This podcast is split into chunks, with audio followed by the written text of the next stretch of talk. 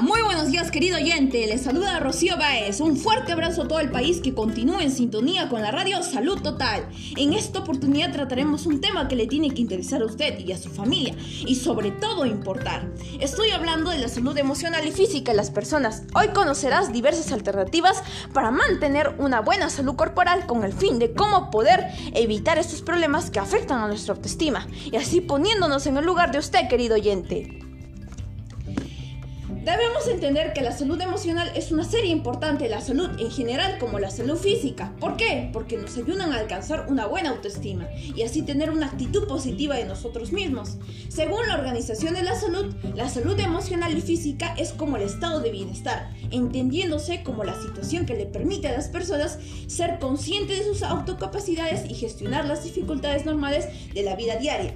Asimismo, les daré a conocer algunas actividades productivas que podemos realizarlo con nuestra familia y a nuestra vida diaria.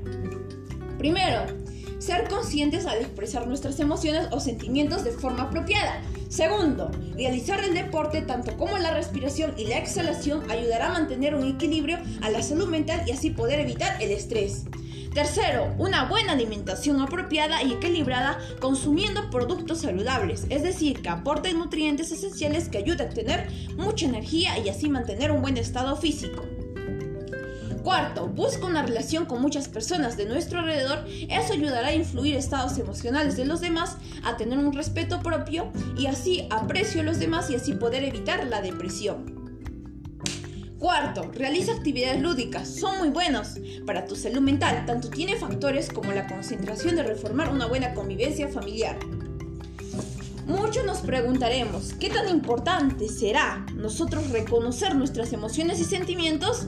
Pues hoy te lo voy a comentar, querido oyente.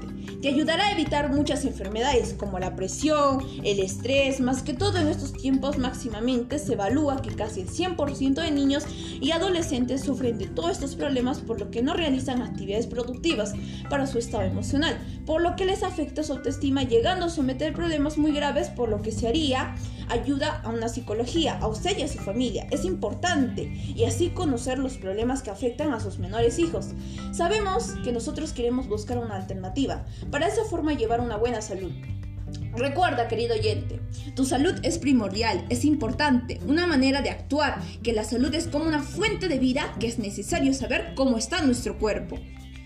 Recuerda, señor oyente, quiérete, valórate, como todos somos únicos, somos brillantes, debemos de conducir nuestro cuerpo. Es hora de que reflexiones y retomes una buena acción. Primero, ámate para que ames a las demás personas, respétate para que respetes a las demás personas.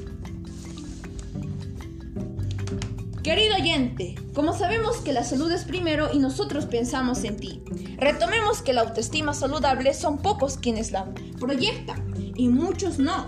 Pero para ello, tomen razón, habla con tu familia y retomen charlas sobre el estado emocional.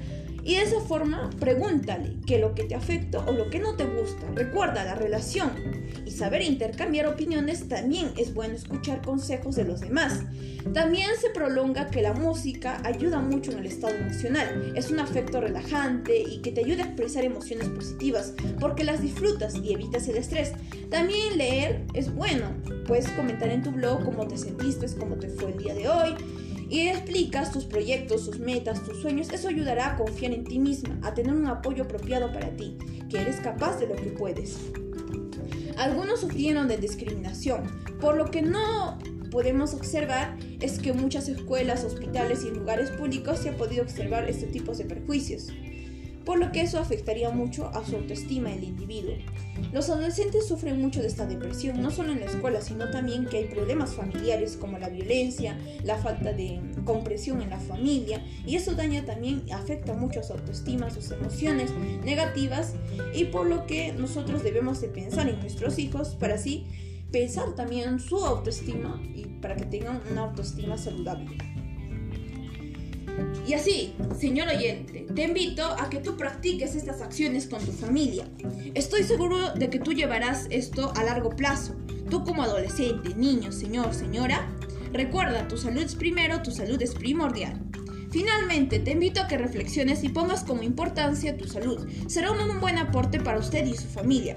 Gracias por permitirme llegar a ti y nos encontramos el día de mañana. Recuerda, estás escuchando Salud Total 104.9. Muchas gracias, señor oyente.